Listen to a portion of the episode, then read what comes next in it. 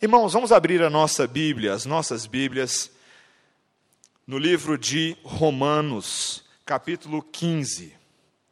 Romanos, capítulo 15. Hoje nós estudaremos dos versículos 14 a 21, nesse livro que tem nos desafiado de tantas maneiras diferentes, e eu me incluo nesses desafios, meus irmãos. Esse livro tem desafiado a minha fé de diversas maneiras e eu dou graças a Deus pela Sua palavra que nos transforma e nos desafia. Leremos hoje, estudaremos dos versículos 14 a 21. E à medida que estivermos lendo, também peça ao Senhor que abra o seu entendimento e abra o seu coração e quebre quaisquer amarras em compreender a palavra de Deus, que Ele possa falar conosco poderosamente nessa hora. Sim diz a palavra do nosso Deus, Romanos 15, versículos 14 a 21. E certo estou, meus irmãos, sim, eu mesmo, a vosso respeito, de que estáis possuídos de bondade, cheios de todo conhecimento, aptos para vos admoestardes uns aos outros. Entretanto, vos escrevi em parte mais ousadamente, como para vos trazer isto de novo à memória, por causa da graça que me foi outorgada por Deus para que eu seja ministro de Cristo Jesus entre os gentios, no sagrado encargo de anunciar o Evangelho de Deus, de modo que a oferta deles seja aceitável, uma vez santificada pelo Espírito Santo. Tenho, pois, motivo de gloriar-me em Cristo Jesus, nas coisas concernentes a Deus, porque não ousarei discorrer sobre alguma coisa, sobre coisa alguma, senão sobre aquelas que Cristo fez por meu intermédio para conduzir os gentios à obediência, por palavras e por obras, por força de sinais e prodígios, pelo poder do Espírito Santo. De maneira que desde Jerusalém e circunvizinhanças até ao Ilírico tenho divulgado o Evangelho de Cristo, esforçando-me deste modo por pregar o Evangelho não onde Cristo já fora anunciado, para não edificar sobre fundamento alheio. Antes, como está escrito, hão de vê-lo aqueles que não tiveram notícia dele, e compreendê-lo os que não tinham ouvido a seu respeito. Até aqui a palavra do nosso Deus. Vamos orar mais uma vez? Obrigado, Deus, por esse tempo que temos juntos. Queremos te pedir nessa hora que o Senhor fale conosco, em nome de Jesus. Amém. Meus irmãos, eu cresci numa igreja em que uma vez por ano nós tínhamos um evento chamado Conferência Missionária. E conferência missionária era sempre um momento muito interessante na vida da igreja por inúmeros motivos. Eu lembro que quando estava chegando na época de conferência missionária, nós tínhamos um salão social na igreja e vários estandes missionários eram montados. Tinham várias agências missionárias e projetos que montavam seus estandes. E você andava ali pelos estandes na semana de conferência missionária, você ia ver uma, uma série de fotos de países que você nunca foi antes.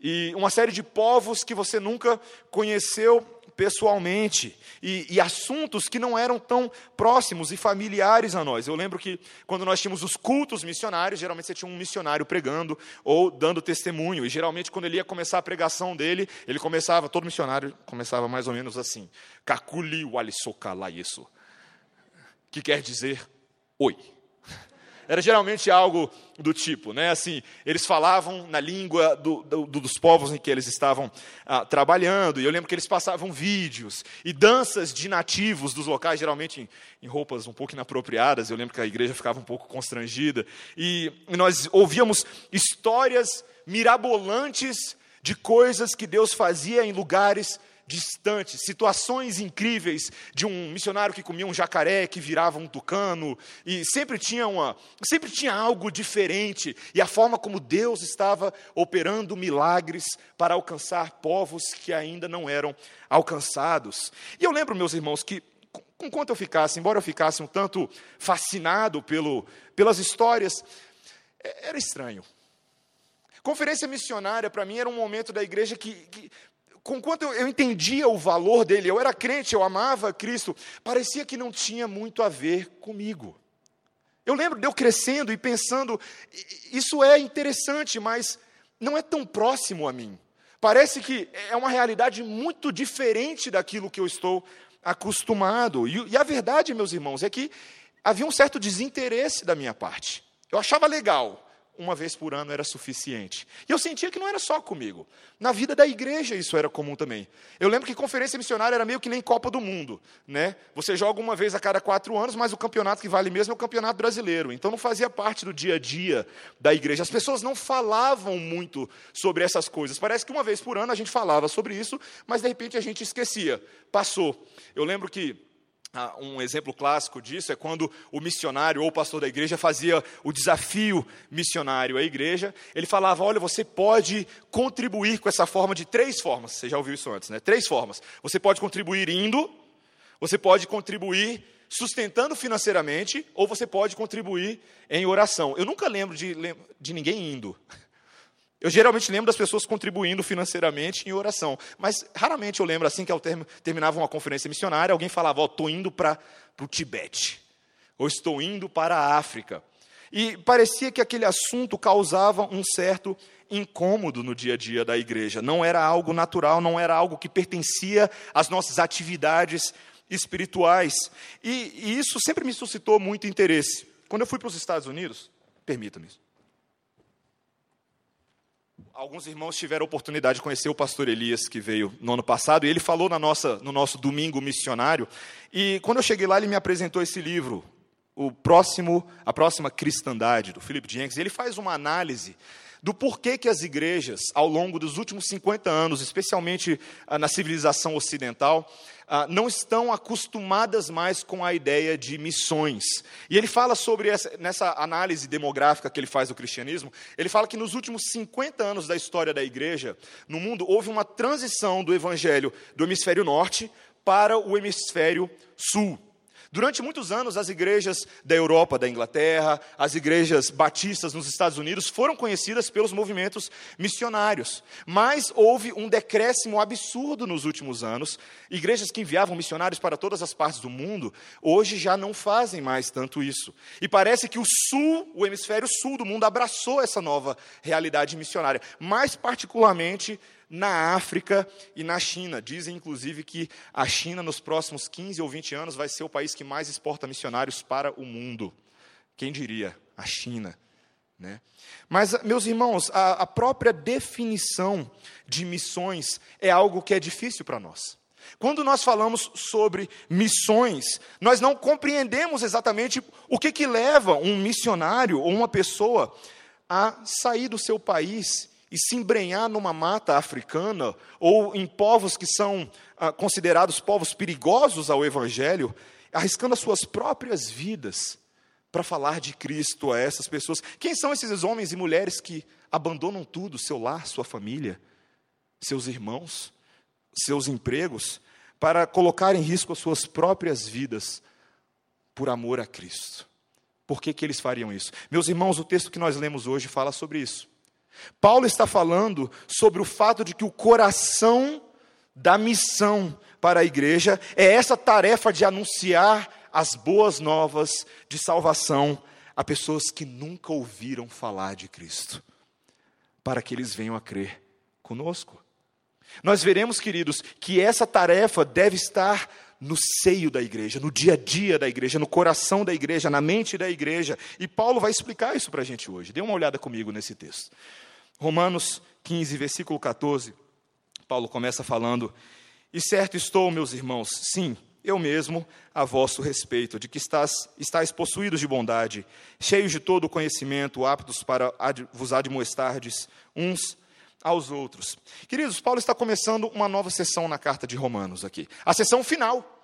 Ele está encerrando a carta de Romanos. Eu sei que você vai fazer, ah, estamos chegando ao final do livro de Romanos.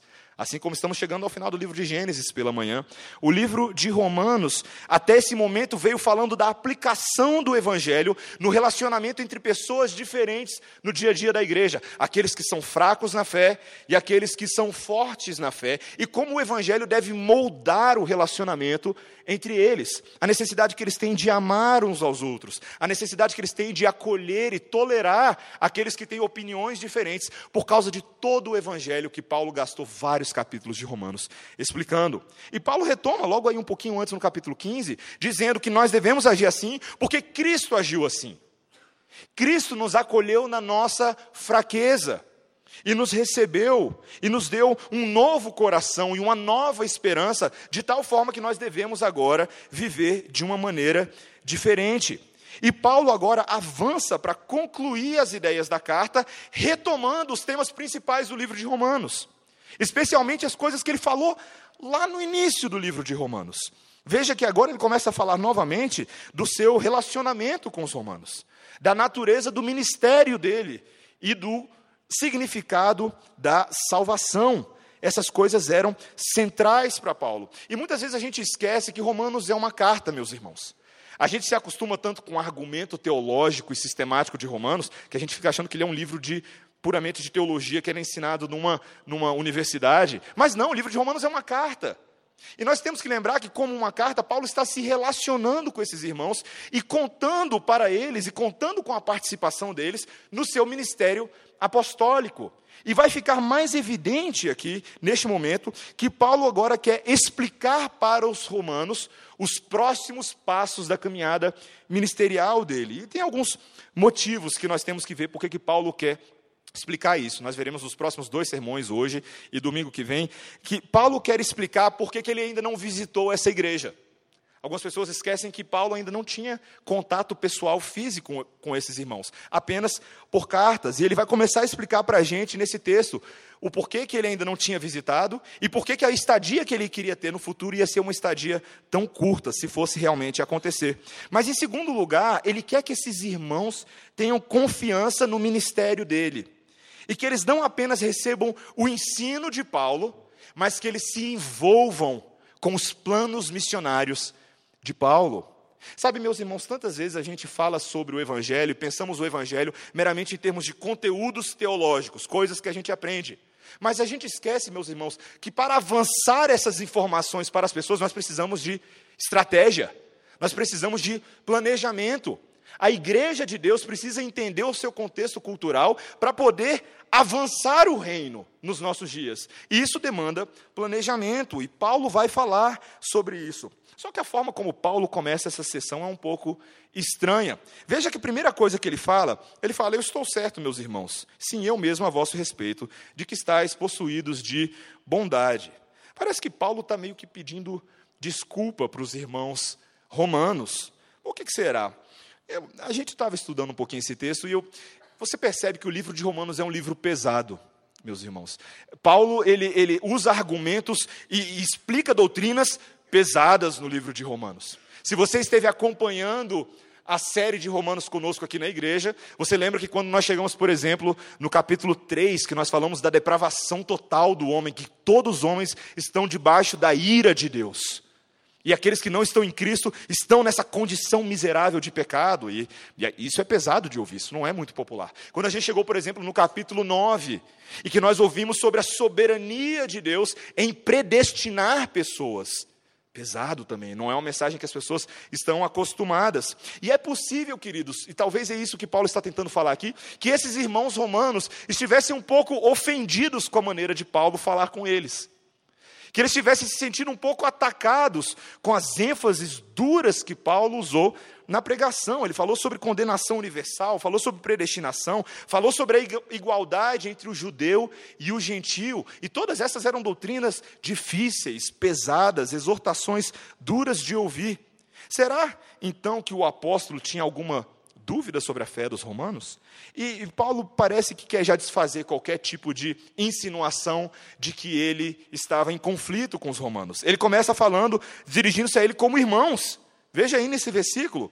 E ele diz que ele sabe que eles estão possuídos de bondade, cheios de todo conhecimento e aptos para vos admoestardes uns aos outros. Em outras palavras, o Stott faz uma observação que Paulo está fazendo uma, uma hipérbole diplomática aqui, como se ele estivesse querendo arrefecer os ânimos.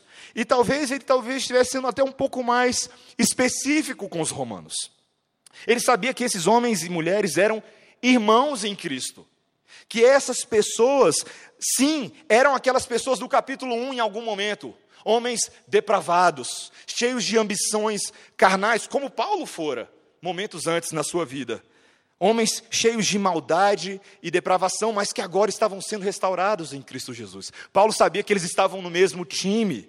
Paulo sabia que a mente deles era uma mente agora transformada, não conformada com esse mundo, uma mente que progredia em santificação. E por isso ele quer deixar claro para eles que ele não está duvidando da obra de Deus na vida desses irmãos, muito pelo contrário. Ele quer escrever de uma maneira ousada por outros motivos. Ele sabe que esses irmãos estão no mesmo time, mas veja o que ele diz no versículo 15. Ele diz: Entretanto, vos escrevi em parte mais ousadamente, como para vos trazer isto de novo à memória. Meus irmãos, o motivo pelo qual Paulo foi tão incisivo com relação a algumas questões em Romanos, não é porque eles achavam que ele achava que eles não sabiam dessas coisas, mas porque ele queria mais uma vez trazer à memória deles essas coisas. Ele queria repetir para eles coisas que eles supostamente já sabiam. Meus irmãos, não é ruim a gente ouvir de novo algumas coisas repetidas.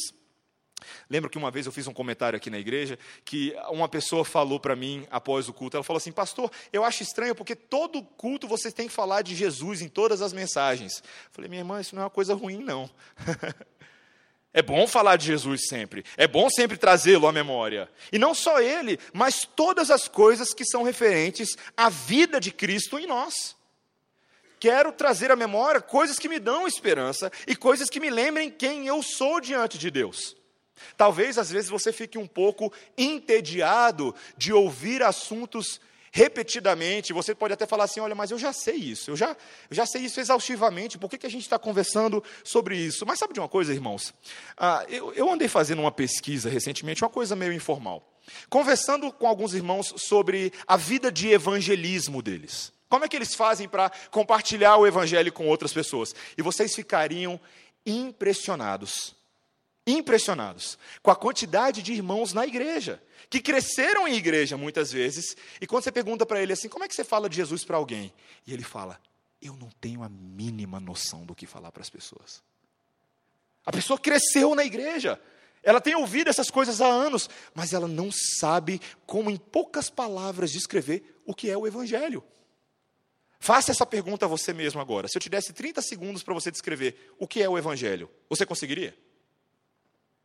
Isso é algo que é tão natural para você, você já ouviu tantas vezes que você consegue falar isso para outras pessoas? Muitas vezes a gente vai perceber que a gente. Ah, ah, ah, as coisas mais básicas, as coisas mais elementares. E Paulo está falando: eu quero trazer de novo a memória de vocês. Porque não é ruim ser relembrado dessas coisas. Nós precisamos ouvi-las repetidamente para que elas fiquem muito bem estabelecidas no nosso coração. E a gente saiba como falar disso para outros.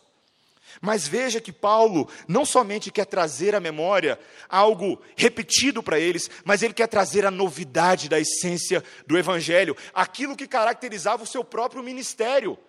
Aquilo que movia Paulo, a missão dele nesse mundo. E meus irmãos, o versículo 16 desse capítulo é um belíssimo resumo da missão de Paulo. Mais uma vez, às vezes o livro de Romanos apresenta para a gente alguns versículos que resumem exatamente a mensagem do livro. E esse versículo 16 e a segunda parte do versículo 15 falam sobre isso. Veja o que, que Paulo fala no versículo 15. Ele diz: Por causa da graça que me foi outorgada por Deus, para que eu seja o quê? Ministro de Cristo Jesus entre os gentios, no sagrado encargo de anunciar o evangelho de Deus, de modo que a oferta deles seja aceitável, uma vez santificada pelo Espírito. Nós poderíamos, meus irmãos, tranquilamente extrair esse versículo desse texto e fazer uma pregação inteirinha em cima só desse versículo. Tem tantos elementos dentro deste versículo que nós gastaríamos várias horas. Paulo, por exemplo, fala sobre a graça de Deus. De que Deus foi gracioso com ele. E, meus irmãos, muitas vezes a gente não entende, mas a graça de Deus sempre tem um propósito. Sempre tem um propósito. Eu, eu, tive um professor no seminário, pastor Elias, que esteve aqui conosco, que ele falava que a preposição mais importante da Bíblia é a preposição que abre o versículo 16. Todo mundo tem que decorar essa preposição na Bíblia. Para quê? É o iná no grego. Toda a graça de Deus que nos alcança sempre tem um para quê depois. Nunca é para você ficar gozando a graça de Deus de maneira egoísta. É sempre para alguma coisa. E essa graça de Deus é para o quê? Para que Paulo fosse ministro de Cristo Jesus. Deus havia alcançado aquele perseguidor da igreja no caminho de Damasco para que ele passasse para o outro lado, para que ele fosse agora um ministro, um representante de Cristo Jesus na terra. Veja que Paulo descreve essa responsabilidade dele como uma responsabilidade muito específica, não para todas as pessoas, mas para os gentios, aqueles que não eram judeus. Todos aqueles que não eram judeus eram considerados gentios. A palavra grega é literalmente gregos, aqueles que não pertenciam ao mundo hebreu, ao mundo judeu. E veja que Paulo entende que esse chamado gracioso de Deus para com ele é um encargo sagrado. Você consegue ver aí no versículo 16? Um sagrado encargo. Paulo percebe, meus irmãos, que ele tem uma responsabilidade diante dos judeus, perdão, diante dos gentios. E é por isso que ele, apesar de escrever a carta de Romanos para encorajar os romanos, Paulo não pede desculpa pela maneira como ele escreve essa carta. Ele escreveu uma carta ousada. E essa carta ousada é porque Paulo não está simplesmente escrevendo uma carta frívola, simplesmente uma carta dessas corriqueiras. Paulo escreve uma carta por causa da responsabilidade que ele tem. Deus deu uma responsabilidade para Paulo, uma tarefa, a tarefa de ser um apóstolo entre os gentios. Paulo enxergava essa tarefa e o linguajar dele é uma, é uma tarefa sacerdotal. A oferta, quando ele usa essas palavras, a oferta dos gentios, que é santificada pelo Espírito Santo, Paulo está fazendo referência a um linguajar dos sacerdotes no Antigo Testamento.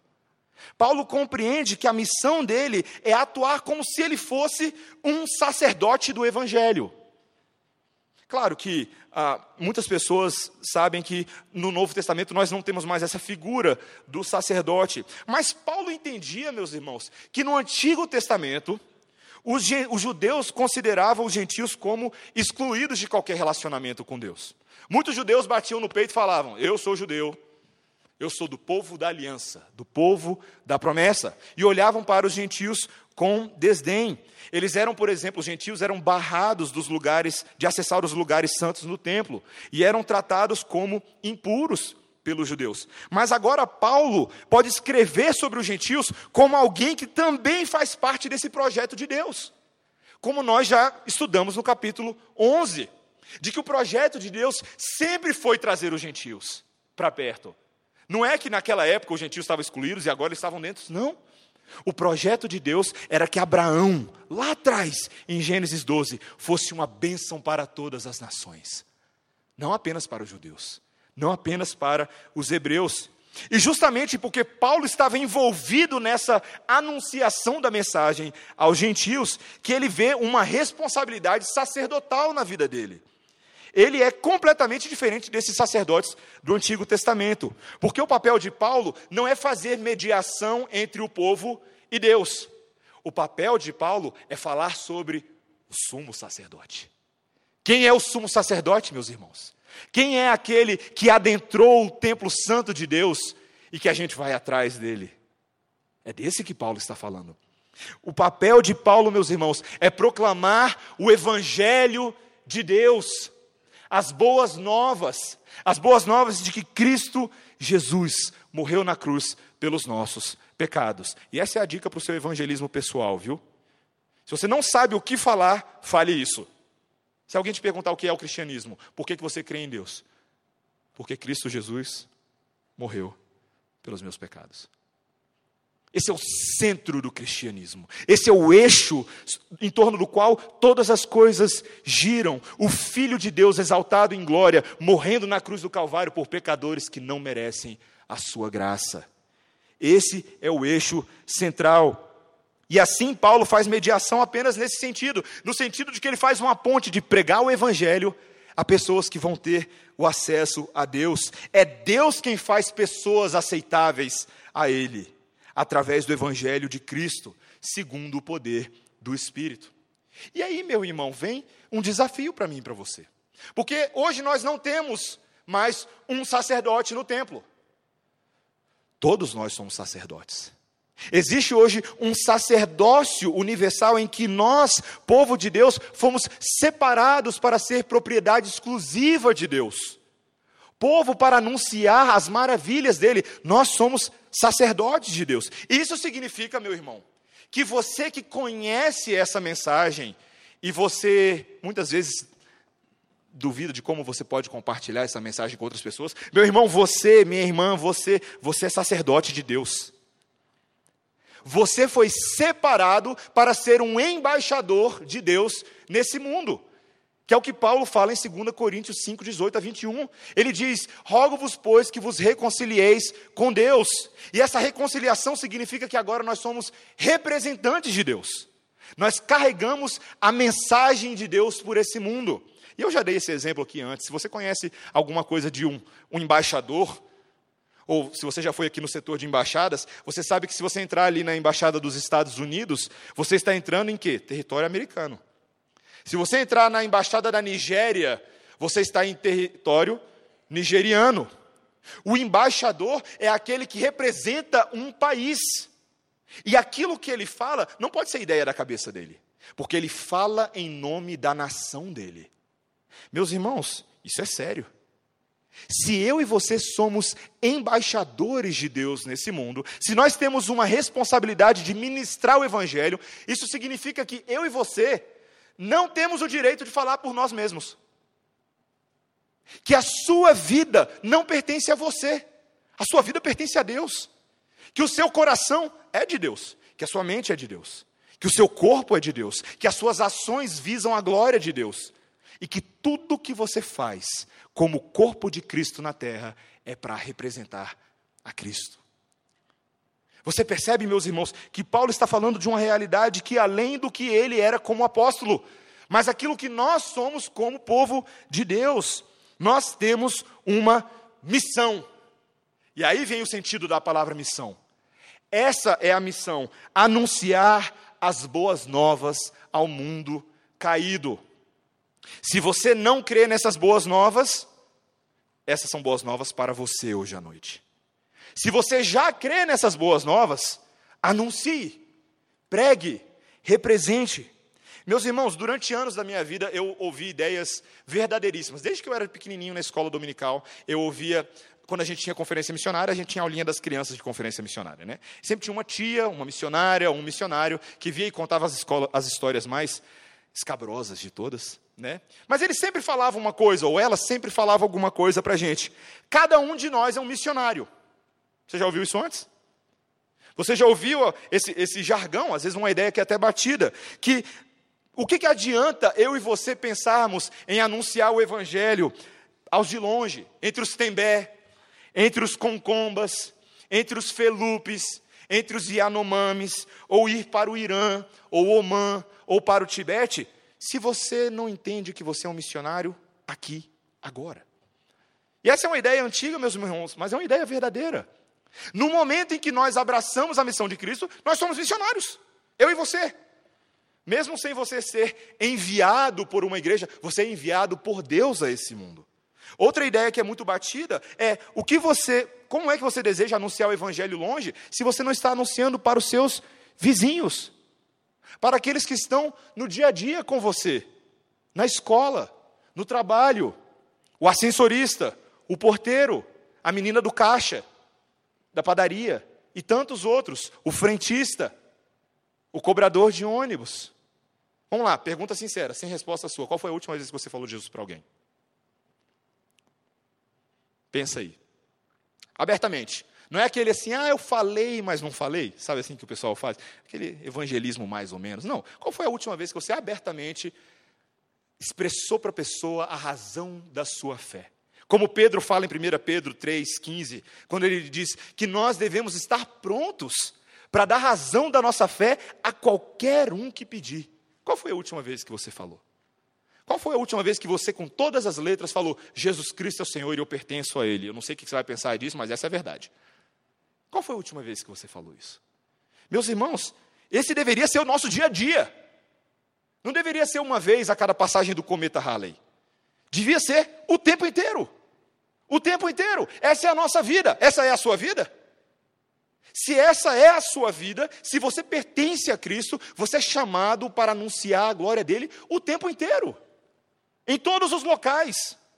Não é a primeira vez também que eu dou o exemplo do constrangimento constante que era para mim caminhar com o reverendo Elias, que eu cito agora pela terceira vez nesse sermão, quando a gente estava lá nos Estados Unidos. O reverendo, Emílio, uh, reverendo Elias foi meu professor do seminário.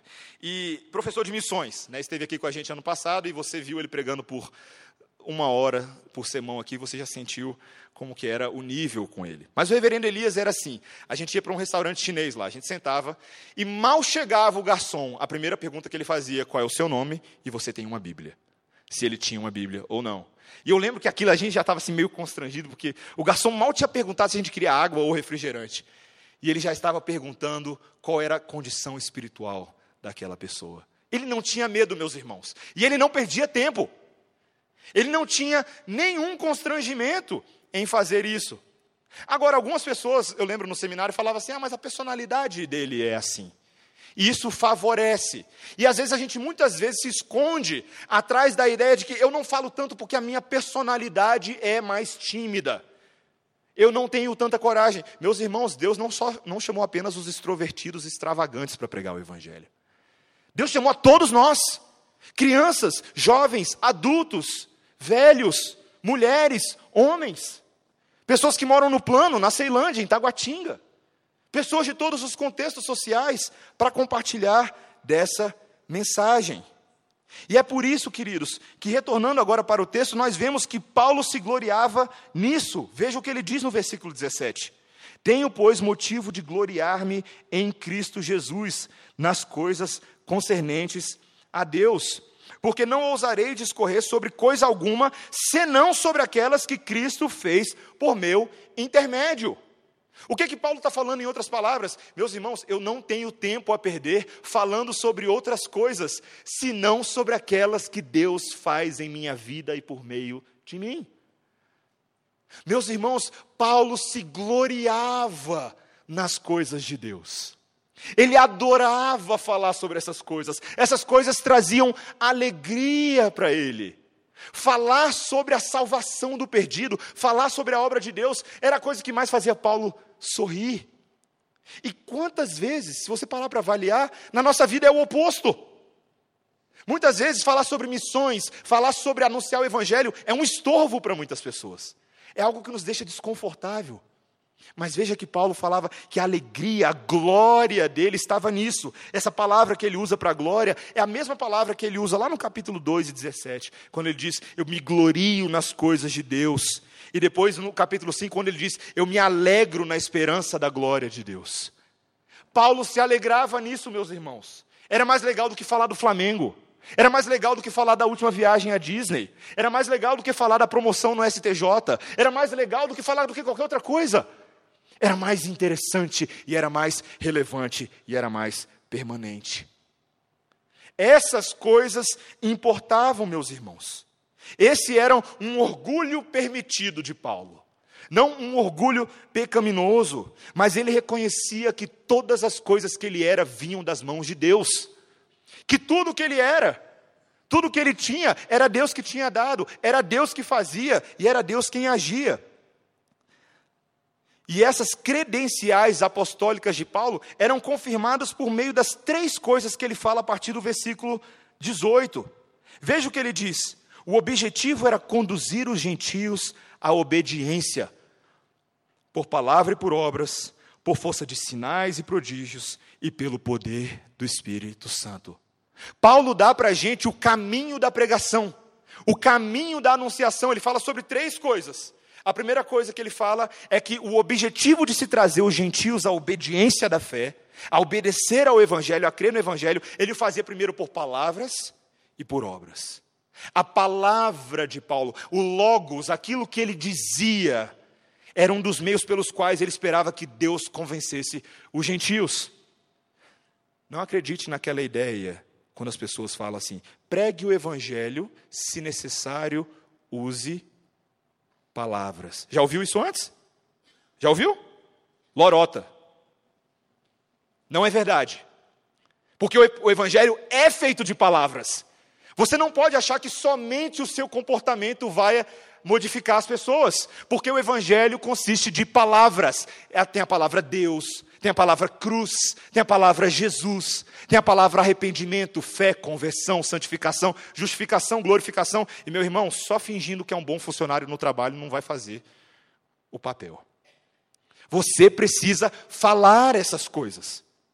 Mas não se engane também, nossas obras contam. Nossas palavras são confirmadas pela nossa atitude. O que, que adianta você dizer que é crente no trabalho, mas agir como ímpio? Agir como uma pessoa carnal. Agir como uma pessoa que diz que é uma coisa, que vai à igreja e ouve Aline Barros, mas age como quem não conhece a Deus. Age como um ímpio. Muitas vezes, meus irmãos, infelizmente, nós temos vergonha de anunciar o Evangelho, porque nós sabemos que as nossas atitudes mancham a pregação do Evangelho e a gente fica sem coragem. A gente fica sem coragem de confrontar as pessoas porque a gente tem uma atitude ética no trabalho que é duvidosa. Nós entramos nas rodinhas dos escarnecedores e contamos as piadas que ninguém conta, mas a gente conta. E isso muitas vezes mancha a pregação do Evangelho. Palavra e obras. Mas Paulo também fala que ele anunciava por força de sinais e prodígios. Está aí no versículo 19. E meus irmãos, esses sinais e prodígios eram uma característica muito específica do ministério apostólico. Esses acontecimentos não eram comuns, não eram coisas que aconteciam todos os dias na vida da igreja, mas eles apontavam para a história da redenção. Toda vez que você abre a sua Bíblia, e você vê sinais e prodígios, eles sempre acompanham a mensagem de salvação de Deus. Quando Moisés liberta o povo do Egito, o mar se abre, chove maná do céu, coluna de fogo guiando durante o dia, coluna de fumaça durante o dia, coluna de fogo durante a noite. Ou seja, Moisés era um mediador da história de salvação e sinais e prodígios acompanhavam isso.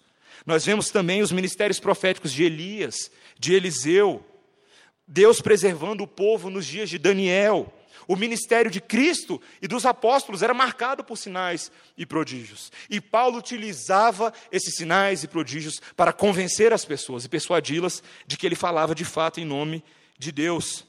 Mas nada disso, meus irmãos, seria suficiente se não fosse esse terceiro ponto que Paulo fala.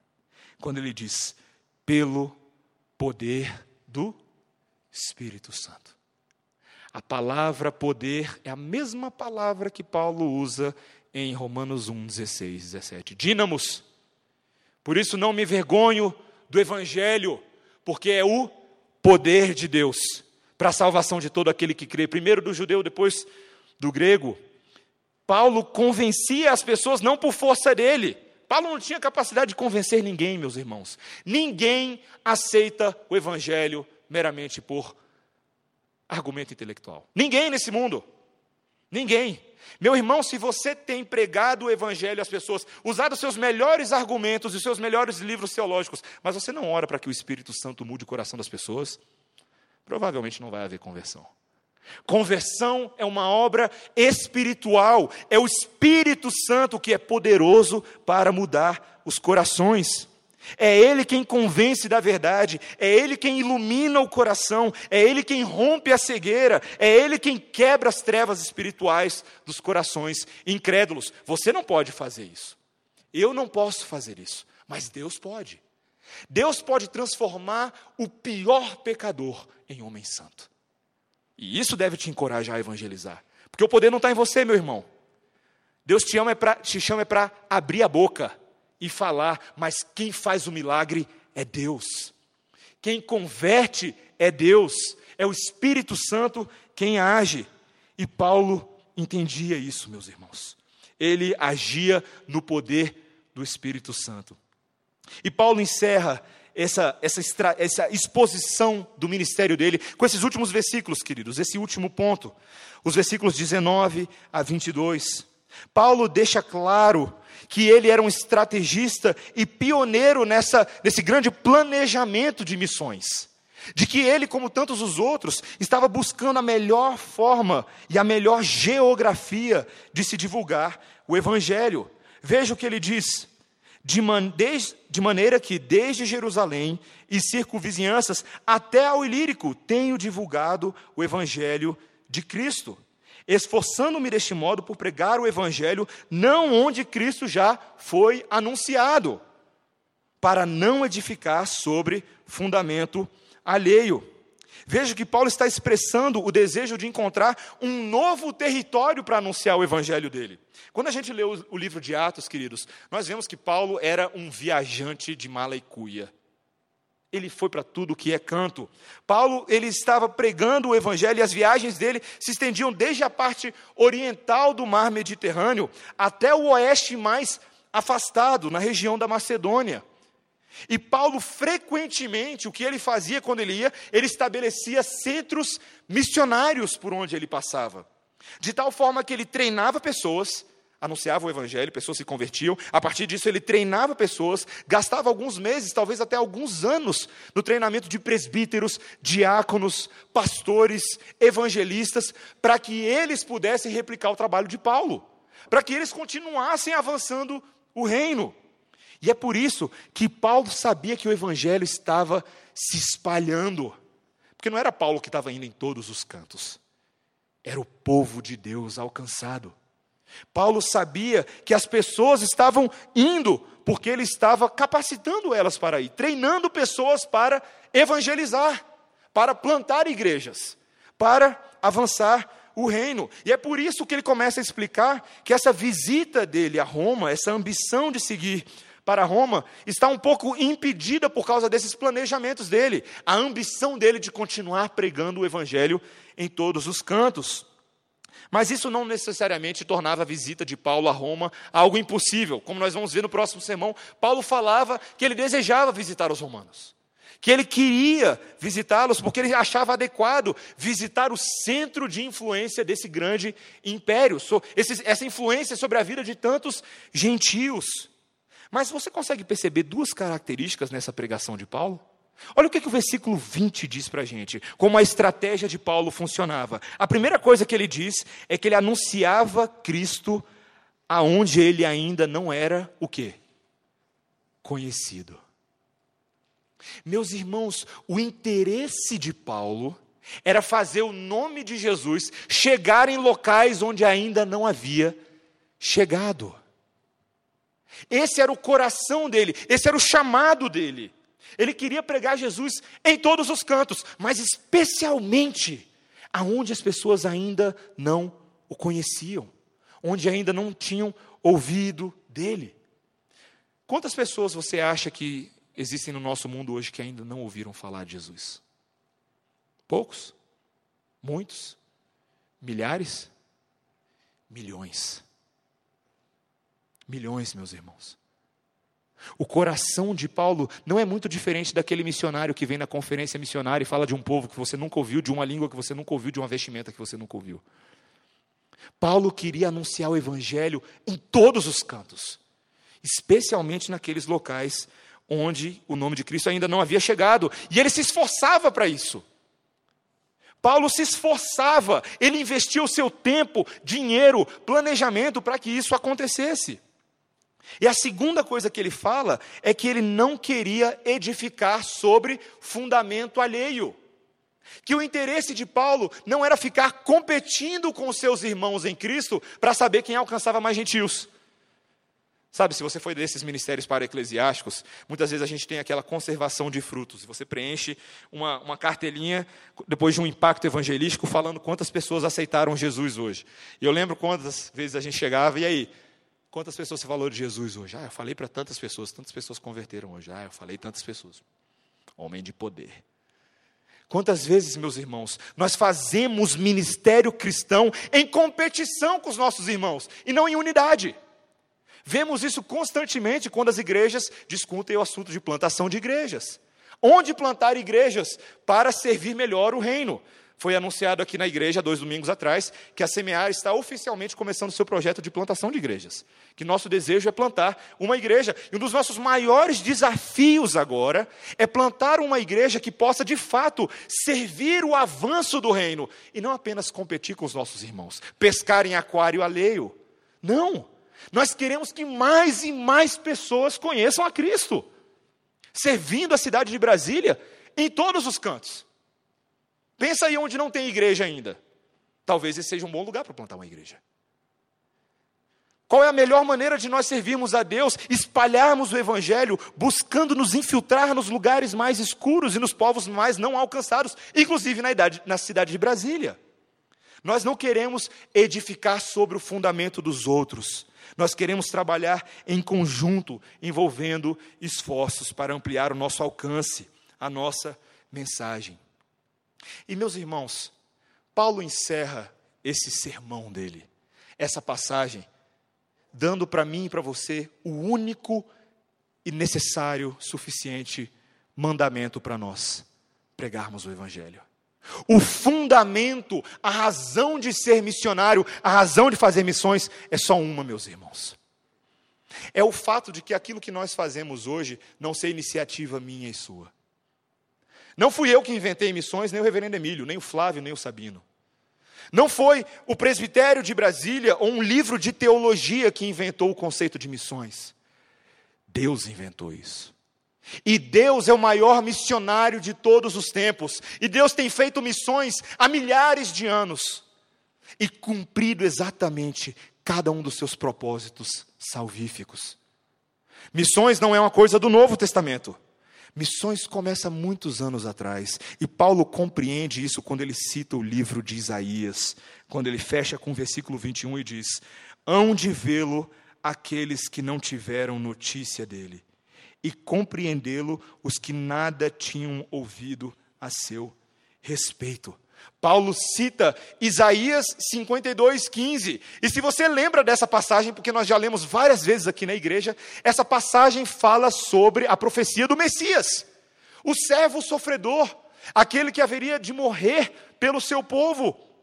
Paulo está dizendo, meus irmãos, que exatamente no centro da missão do Messias havia o propósito de alcançar aqueles que não tinham notícia dele e compreender aqueles que nunca tinham ouvido a seu respeito.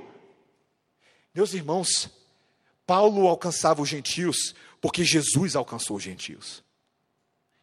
Paulo pregou o evangelho porque Jesus pregava o evangelho.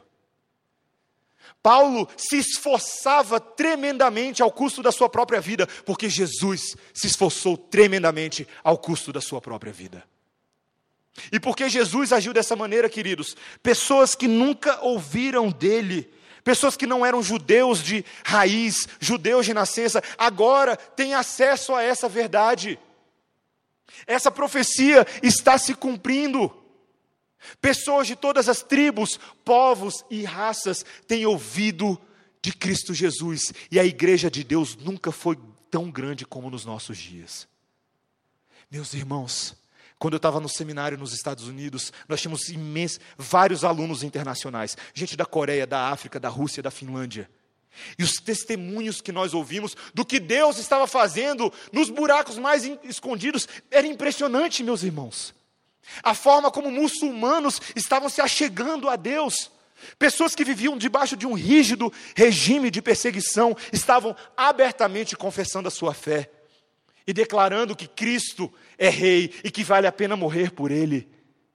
Pessoas que nunca tinham ouvido das coisas que eu e vocês ouvimos todos os domingos, agora se alegram conosco agora comem na nossa mesa da mesma maneira que os irmãos de José comeram na, na mesa dele, que ouvimos hoje pela manhã. Pessoas que nunca tinham ouvido, agora ouvem, porque Cristo Jesus morreu e ressuscitou. E Paulo entendia isso. Essa era a missão de Paulo e essa é a nossa missão. A missão da igreja, queridos, é abraçar isso. E eu quero te dar a última prova. Porque essa missão está se cumprindo em nossas vidas agora. Ou você por acaso nasceu judeu? Responde essa pergunta: você é judeu ou é gentil? Você é de nascença alguém que recebeu as promessas do pacto, estava numa família em que você foi circuncidado por causa dos rituais da antiga aliança? Ou você, como eu, fomos alcançados por causa do projeto de Deus de trazer gentios para fazer parte da família da fé? Você é gentil, meu irmão? Eu sou gentil, mas nós fomos feito, feitos povo de Deus. E porque eu e você fomos feitos povo de Deus, a minha missão é continuar espalhando essa mensagem. A sua missão é continuar espalhando essa mensagem. É falar isso para todo mundo, meus irmãos. É bater no peito com alegria, subir no caixote e falar. Quantas vezes nos envergonhamos dessa maravilhosa mensagem de que a profecia bíblica está se cumprindo, aqui, agora. E de que haverá um dia, meus irmãos, em que chegaremos na eternidade e veremos tanta gente, tanta gente junta, tanta gente que você nunca imaginou ver no céu na sua vida. Aquela multidão de santos cantando Hosana, Hosana, glória a Deus nas alturas. Vai ser lindo, meus irmãos. Vai ser maravilhoso. E o texto nos convida, desde já, a assumirmos essa missão. Essa é a nossa vida, essa é a nossa realidade. Aqueles que foram chamados, regenerados, justificados, santificados, agora são comissionados. A grande comissão é para nós, meus irmãos. Ide por todo o mundo, pregai o evangelho a toda criatura anunciando todas as coisas que Jesus nos ensinou, batizando pessoas em nome do Pai, do Filho e do Espírito Santo, tendo a convicção de que Deus está conosco todos os dias, até a consumação dos séculos. Glória a Deus por isso. Aleluia, o nosso Deus seja louvado, porque o plano dele está se cumprindo. O plano dele está se cumprindo. Meus irmãos, e é por isso que nós podemos nos envolver com missões. É por isso que a gente não precisa ficar incomodado quando a gente ouve o missionário dando testemunho. É por isso que nós podemos investir indo financeiramente, orando. É por isso que nós podemos aprender mais sobre a APMT, Agência Presbiteriana de Missões Transculturais. Sabendo que a igreja presbiteriana tem feito isso, nossos irmãos batistas, metodistas, assembleanos, todos têm pregado o evangelho. É por isso que nós podemos nos envolver com os missionários dessa igreja, com Aurélio, Letícia, com Patrick Scherrer e Elaine, com Montenegro e sua família, com Fábio Ribas e a sua família, com Ronaldo Lidório, com Barbosinha e com tantos outros. Porque eles, sim, têm se dedicado a fazer aquilo que eu e você somos chamados para fazer todos os dias. Ir por todos os cantos espalhar a semente do Evangelho. É por isso que na nossa igreja, meus irmãos, nós podemos apoiar iniciativas missionárias, nós podemos criar um conselho missionário, nós podemos nos juntar e distribuir panfleto na rodoviária, distribuir literatura, distribuir Bíblia, ousadamente, pelo poder do Espírito, na autoridade de Cristo, segundo a ordem de Deus. Nossa vida, meus irmãos, pode ser vivida de maneira livre para o reino, porque Deus garantiu que quando a palavra dele é pregada, pessoas se converterão. Quando a palavra dele é pregada, pessoas se converterão. Quando a palavra de Deus é anunciada, meus irmãos, pessoas se converterão e virão de todos os cantos para adorar o Cordeiro Santo de Deus. Essa é a história. Essa é a história da salvação. E se você crê nisso, meu irmão, peça a Deus que te capacite cada dia mais a escrever e falar ousadamente, como Paulo fazia. Sem medo, sem vergonha do que as pessoas vão pensar de você. Cristo morreu por nós, para que nós possamos morrer para esse mundo e viver para a glória dele. Vamos orar. Obrigado, Senhor, pela tua palavra, pelo desafio missionário que é feito pela boca do apóstolo Paulo, inspirado pelo Espírito Santo de Deus, falando à tua igreja hoje. Nós precisamos de Ti, ó oh Pai, porque ouvimos essas palavras do apóstolo e nos sentimos constrangidos diante de tantas oportunidades que deixamos passar diante do nosso medo, diante da nossa desconfiança e falta de fé, mas pedimos, ó Pai, nessa noite, no poder do Espírito, baseados na autoridade de Cristo, que o Senhor transforme essa igreja, que o Senhor nos dê coragem, que o Senhor nos dê ousadia, que a nossa palavra seja sim, sim, não, não, e que falemos a verdade em amor a todos aqueles que pedem razão da nossa fé. Precisamos de Ti, Pai. Precisamos de Ti porque muitos ainda não te conhecem como nós não conhecíamos. Ninguém aqui nasceu crente, Pai. Todos nós fomos alcançados por Ti em algum momento da vida. E te pedimos, ó Pai, que o Senhor nos ensine a fazer parte da grande comissão, indo por todo o mundo e anunciando o Evangelho a todos. Em nome de Jesus.